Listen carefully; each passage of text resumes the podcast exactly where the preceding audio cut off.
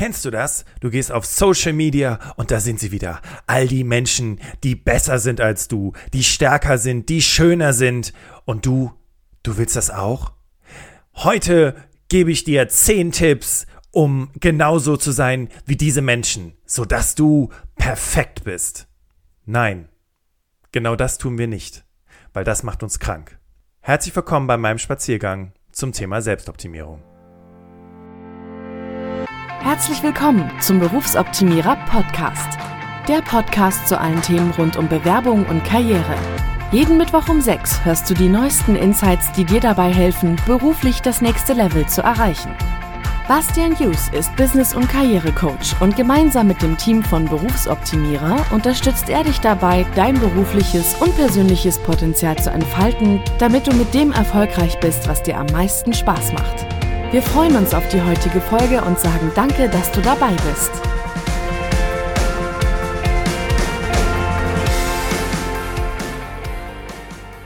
Herzlich willkommen im Berufsoptimierer Podcast. Schön, dass du wieder dabei bist und vor allem, dass du dir die Zeit nimmst, dich heute mit der Thematik auseinanderzusetzen. Denn wir sprechen ja heute über das Thema Selbstoptimierung. Und bei der Selbstoptimierung, ich meine, das scheint ja wirklich ein allgemeiner Trend überall zu sein. Ständig liest man von irgendwelchen Tipps, wie man sein Leben besser im Griff hat. Man soll mehr Yoga machen, mehr Sport machen, sich gesund ernähren. Und ja, wir werden damit eben auch ständig bei Social Media bombardiert. Ne? Also du öffnest Social Media und dann denkst du so im nächsten Moment, also zumindest geht es mir so, ich weiß nicht, wie es dir geht, denkst du so, oh ja, da muss ich noch besser werden, das muss ich noch besser machen. Und das sollte auch noch besser laufen.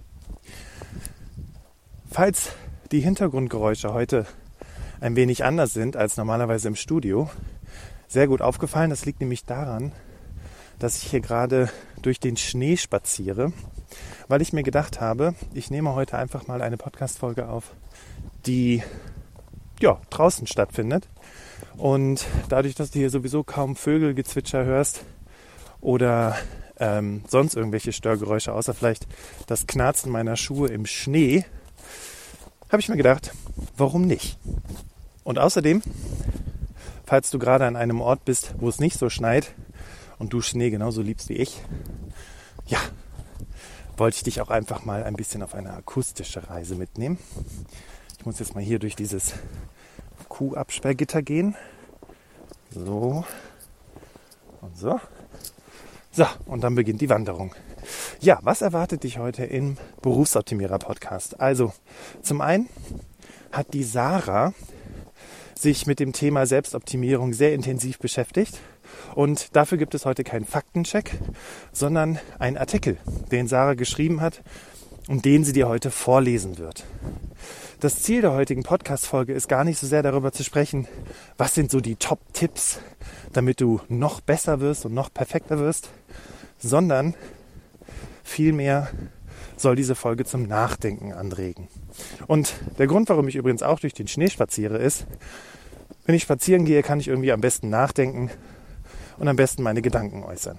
Aber keine Sorge, ich laber dich jetzt nicht einfach die nächste halbe Stunde voll, ohne Ziel oder konkrete upsala, Ausrichtung, da bin ich weggerutscht, sondern mir ist wichtig, dir auch wieder eine Struktur mitzugeben, damit du weißt, was dich im heutigen Podcast erwartet. Also zum einen der Artikel, von dem ich gerade gesprochen habe. Dann möchte ich dir gerne auch meine eigenen Erfahrungen erzählen und zwar, was das mit mir macht, dieses wilde Selbstoptimieren, das, was mich ständig umgibt. Ich meine, ich bin als Karrierecoach oder Coach tätig. Da bleibt das natürlich nicht aus, dass man auch ständig mit Dingen bombardiert wird aus seinem Umfeld, was man noch besser machen kann oder besser machen sollte. Und da wollte ich dir gerne ein bisschen was von meinen eigenen Erfahrungen mitgeben.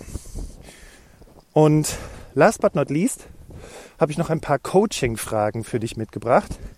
Fragen, die ich auch immer wieder meinen Coaching-KlientInnen stelle, die auch die zum Nachdenken anregen und vor allem dir dabei helfen sollen, auch einfach mal ein paar Dinge zu hinterfragen, ein paar Dinge zu challengen, wie man heutzutage auf Neudeutsch sagt, um auch einfach mal zu überlegen, hm, ja, eigentlich gar keine so blöde Frage. Okay, legen wir los mit dem Artikel von Sarah. Und während du den Artikel von Sarah hörst, versuche ich hier einen Weg zu finden, wo ich nicht ständig ausrutschen muss. also, los geht's. Fuck off Selbstoptimierung. Hello Selbstakzeptanz. Es begegnet mir überall und klingt etwa so. So kommst du mit 20 Minuten Yoga täglich zur innerer Ruhe. Mit diesen Detox-Smoothies boostest du deine Gesundheit. Oder diese drei Argumente überzeugen deinen Chef am meisten. Hinweis: Werbeslogan frei erfunden. Ich möchte keinen Yoga-Anbieter, Smoothie-Hersteller oder Karriereberater degradieren. Es heißt Selbstoptimierung, Selbstoptimierung und noch mehr Selbstoptimierung. Die Sache mit dem perfekten Sportbuddy, der ausgewogensten Ernährung und dem superlative Job kennen wir alle. Der Druck steigt und vom unerreichbaren Schönheits- und Fitnessideal sind lang nicht mehr nur Frauen betroffen. Und ich finde, es nervt. Ich möchte nicht täglich an meinen BMI oder meine Altersvorsorge erinnert werden. Und wieso muss ich grüne Matsche trinken, die mir nicht schmeckt und nach der ich mich auch nicht besser fühle? So wie sich viele Handbücher und Artikel aber lesen, muss ich das, um ein erfülltes, glückliches und ausgewogenes Leben zu führen. Das hilft. Was habe ich wirklich davon? Autorinnen und Ratgeberinnen schreiben gerne so, als wüssten sie genau, was ich brauche. Wenn sie bei mir einen Nerv treffen, zum Beispiel mit Werbesprüchen wie Willst du wirklich schon wieder den ganzen Abend auf dem Sofa sitzen? So macht dir Sport endlich Spaß. Haben sie zielgruppengenaues Marketing betrieben, und das ist eine wahre Kunst. Was dabei gerne in den Hintergrund gerät? Die Verfassenden kennen mich gar nicht. Wir sind uns noch nie begegnet. Naja, und sie würden es auch nicht merken, wenn ich wieder den ganzen Abend auf dem Sofa sitze und die ganze Chipstüte leere. Einfach so. Nichtsdestotrotz geben Sie mir aber diese Tipps, weil Sie mir helfen wollen. Sie haben wahrscheinlich sogar selbst sehr viele Wochenenden auf dem Sofa zwischen selbstgeleerten Chipstüten verbracht, bis Sie für sich herausgefunden haben, wie Sie das ändern können.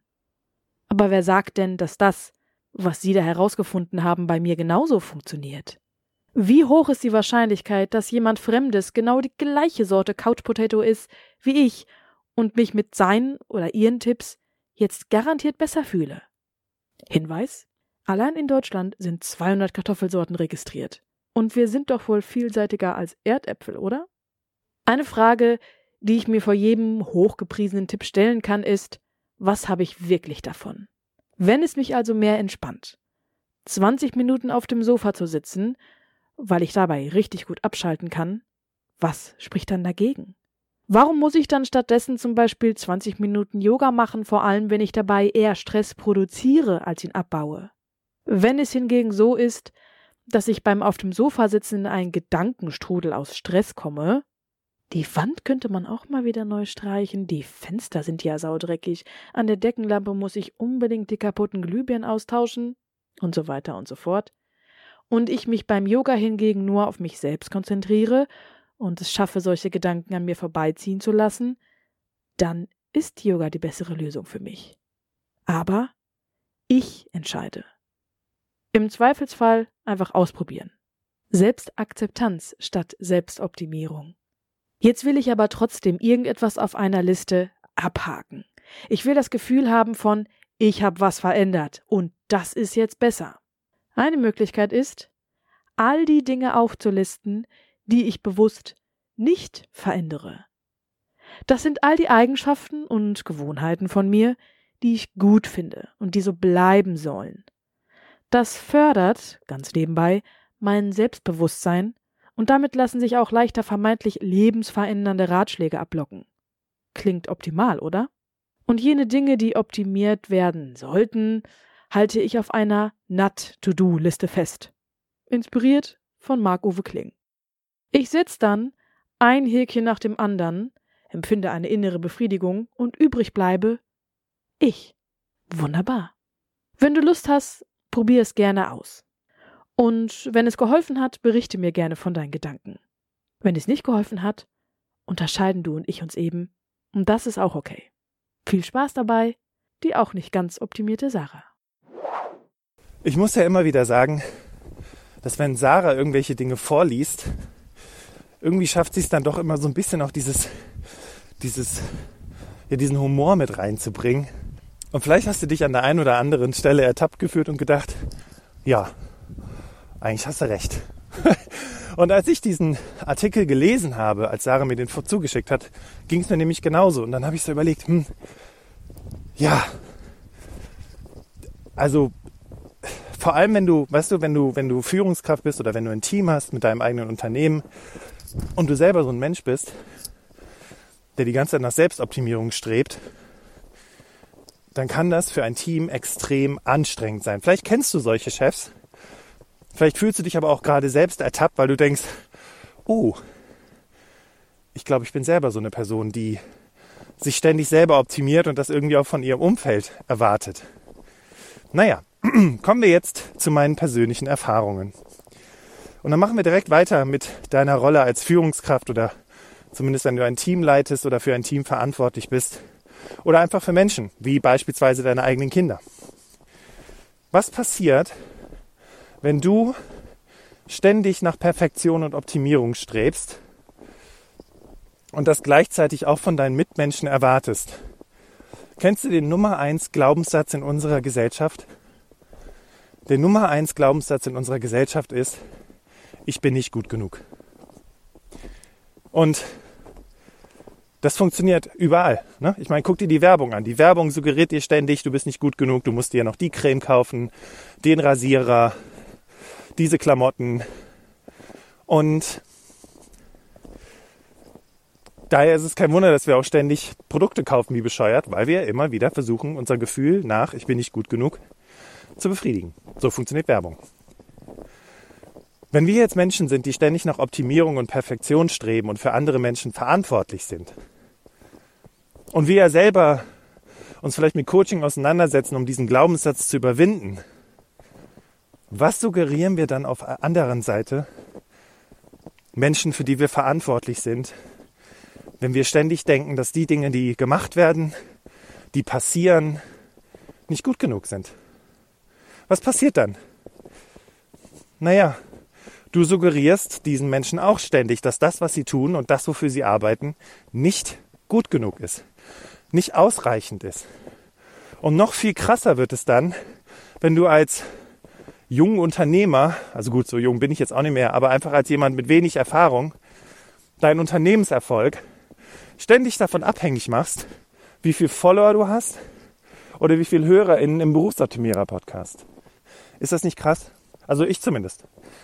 Oder hab's zumindest gemacht. Und dann, wie gesagt, fängst du an, dein Team zu nerven ja, wir müssen hier noch Strategien finden, um mehr Follower zu erreichen, wir müssen hier noch das machen, um mehr HörerInnen zu erreichen und verkennst dabei komplett die Lage. Mit wem du zusammenarbeitest, was du für zufriedene Kunden hast, dass die immer wieder buchen. Und neulich sagte jemand zu mir, sag mal Bastian, warum bist du eigentlich auf Social Media? Warum hast du eigentlich einen Podcast? Und das Interessante war, und das sind diese cleveren Fragen, die dir manchmal gestellt werden, wo du so denkst, Stimmt. Naja, dann habe ich gesagt, boah, warum bin ich auf Social Media? Naja, ich bin auf Social Media, ganz ehrlich, ich war zumindest, bis Susi bei uns im Team angefangen hat, auf Social Media, weil ich dachte, das muss man so machen. Da kriegt man viel Reichweite und macht sein Produkt bekannter und du musst unbedingt auf Social Media sein. Und sobald du auf Social Media bist, fängst du an, ständig zu gucken, was andere machen und ständig das, was du tust, herabzuwürdigen. Auf die Frage nach dem Podcast habe ich ganz anders geantwortet. Den Podcast habe ich angefangen zu machen, weil ich von den, wie soll man sagen, Geheimnissen, die es so in der Personalabteilung gibt oder die Dinge, um die ein Geheimnis gemacht wird, genervt war und einfach aufklären wollte. Das bedeutet also, und das ist auch der Grund, warum ich Social Media so ätzend finde und warum Gott sei Dank Susi sich darum kümmert. Es war nie meine Intention, auf Social Media zu gehen, weil ich es geil finde, sondern meine Intention war, machen halt alle anderen, muss man wohl machen, also machst es halt. Podcast Das war die intrinsische Motivation, wie man so schön sagt. Ne? Intrinsisch aus dir selbst heraus, extrinsisch durch irgendwelche Anregungen von außen. Und deswegen mache ich den Podcast auch seit fünf Jahren regelmäßig. Und bei Social Media finde ich immer wieder Entschuldigungen, warum ich irgendwas nicht tun muss, beziehungsweise warum ich das abgeben kann. Also, wo sind wir jetzt gelandet? Wir stellen fest, dass wir manche Dinge tun, einfach nur weil uns jemand gesagt hat, das macht man heute so oder das ist wichtig. Wir verkennen dabei völlig, wer wir sind, beziehungsweise was wir schon erreicht haben, beziehungsweise was wir jeden Tag erreichen. Und verpassen dabei den Blick für die Dinge, die wirklich gut funktionieren, Dinge, auf die wir stolz sein können, auf die wir, also die uns einfach glücklich machen, weil wir ständig damit beschäftigt sind, nicht gut genug zu sein. So. Und ich rede nicht davon, dass du dich nicht mit Dingen beschäftigen sollst, wie du Dinge besser machen kannst. Ja, also auch da habe ich ein Beispiel. Ich bin so ein Typ gewesen, der hat immer alles auf dem letzten Drücker gemacht. Und das hat mich genervt und gestresst. Trotzdem habe ich es immer gemacht, weil ich es ja hinbekommen habe. Habe mir dann einen Coach genommen und die hat mir gesagt, also beziehungsweise wir haben daran gearbeitet und jetzt kriege ich es hin, die Dinge nicht mehr auf den letzten Drücker zu machen. Also das, das ist in Ordnung, ja, weil du halt, weil dich die Dinge stressen, weil du halt selber merkst, das ist voll anstrengend. Und deswegen versuchst du Dinge zu verändern. Aber dieses Streben nach Perfektion, jetzt mal ganz ehrlich, was ist denn perfekt? Was ist denn der perfekte Job? Wenn du dir diese Frage stellst, dann wahrscheinlich hast du dann viele verschiedene Ratgeber gelesen. Dein Weg zum Traumjob. Dein Weg, um glücklich zu sein. Und hast vielleicht auch erkannt, hm, irgendwie funktioniert das nicht so ganz. Ich stapfe übrigens die ganze Zeit durch 15 cm Tiefschnee. also für mich ist das Tiefschnee. Ähm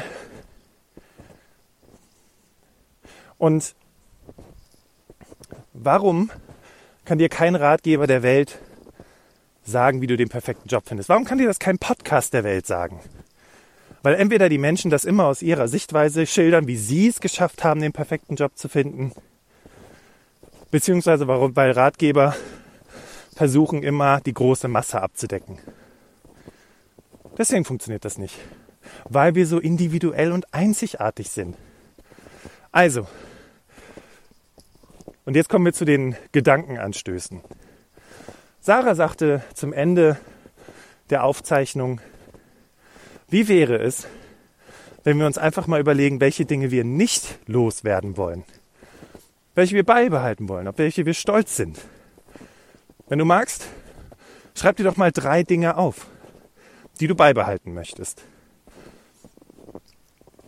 Das zweite ist, stell dir doch mal die Frage, was kannst du wirklich gut? Warum bitten dich andere um Hilfe? In welchen Situationen? Und wie ist dann das Gefühl, wenn du das geschafft hast? Und eine Sache kannst du dir sicher sein. Es gibt keine drei Schritte zum perfekten Job. Aber was wäre, wenn es einen Weg dazu gäbe, ein, ein Schlüssel, wenn du so willst, zu dir selber? Und das ist meines Erachtens sowieso der bessere Weg, indem du einfach herausfindest, wer du bist. Was dich auszeichnet, was deine Stärken sind, was deine Kompetenzen sind, deine Erfahrungen, deine Talente, deine Eigenschaften, die Dinge, die dich stressen, die Dinge, die dich glücklich machen, die Dinge, die dich motivieren. Und dann brauchst du nichts mehr zu optimieren, sondern dann optimierst du deine Umgebung, die zu dir passt. Deswegen sagt man ja auch immer, ich will einen Job, der zu mir passt. Und das funktioniert nicht, indem ich Stunde um Stunde im Fitnessstudio bin oder mir eine Million Podcasts anhöre, um zu wissen, wie ich noch besser werde, sondern das funktioniert, indem ich mich mit mir selbst auseinandersetze. Stück für Stück allerdings. Und vor allem auch nicht, welcher Job zu mir passt, das ist viel zu global die Frage, je nachdem, wie viele Jahre du noch arbeiten musst. Was ist, wenn du dir die Frage stellst, welcher Job passt für die nächsten zwei Jahre für mich? Ich glaube, das kann man ganz gut vorhersehen. Und in zwei Jahren reflektierst du nochmal. Und dann fragst du dich, ob das noch alles so stimmt oder passt es entsprechend an. Das grundsätzlich mal zu der Frage nach dem perfekten Job. Also, anstatt uns die ganze Zeit selbst zu optimieren, arbeiten wir doch daran, uns immer mehr selbst zu akzeptieren. Also anzunehmen, wer wir sind und auch happy damit zu sein.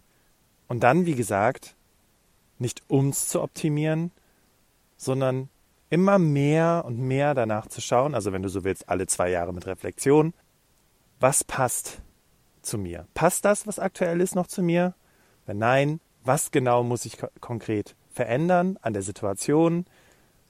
Weil vielleicht muss es auch nicht immer nur ein neuer Job sein, um irgendwie glücklich zu sein, sondern vielleicht hilft es einfach, sich mit einem Coach zusammenzusetzen, an seinen Kommunikationsfähigkeiten zu arbeiten und dafür zu sorgen, dass wenn die Chefin oder der Chef irgendwas von dir will, dass dich das nicht mehr stresst, sondern dass du damit gut umgehen kannst. Selbstakzeptanz, Ladies and Gentlemen, anstatt Selbstoptimierung. Wäre das nicht ein erstrebenswertes Ziel?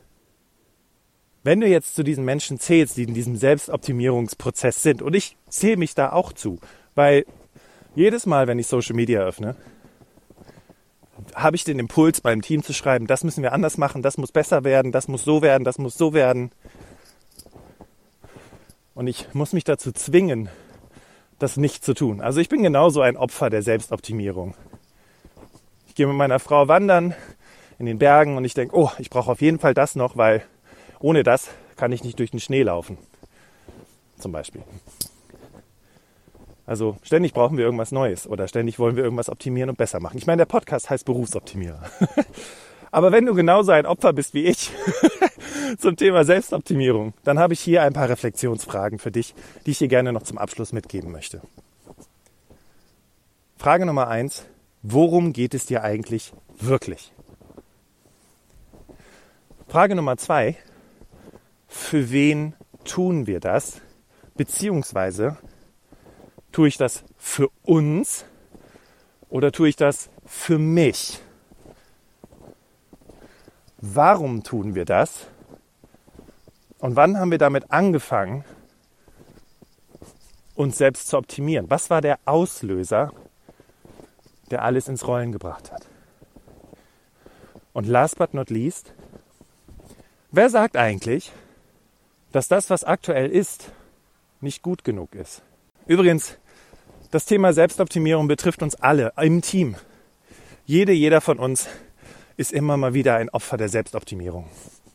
Und wir wollen heute Abend um 18 Uhr live auf Instagram zu dritt darüber diskutieren. Also Sarah, Susi und ich. Und wenn du dich an der Diskussion und an dem Deep Talk beteiligen möchtest, dann such doch mal Berufsoptimierer auf Instagram und dann freuen wir uns auf dich und auf deine Fragen. Zusammenfassend finde ich den letzten Teil von Sarahs Geschichte nochmal besonders erwähnenswert. Was läuft schon gut? Was möchtest du überhaupt nicht loswerden? Was sind Eigenschaften, auf die du besonders stolz bist, die du besonders gut kannst? Ich wünsche dir einen ganz wunderbaren Tag. Liebe Grüße aus dem verschneiten Allgäu und wir hören uns wieder nächste Woche Mittwoch im Berufsoptimierer Podcast.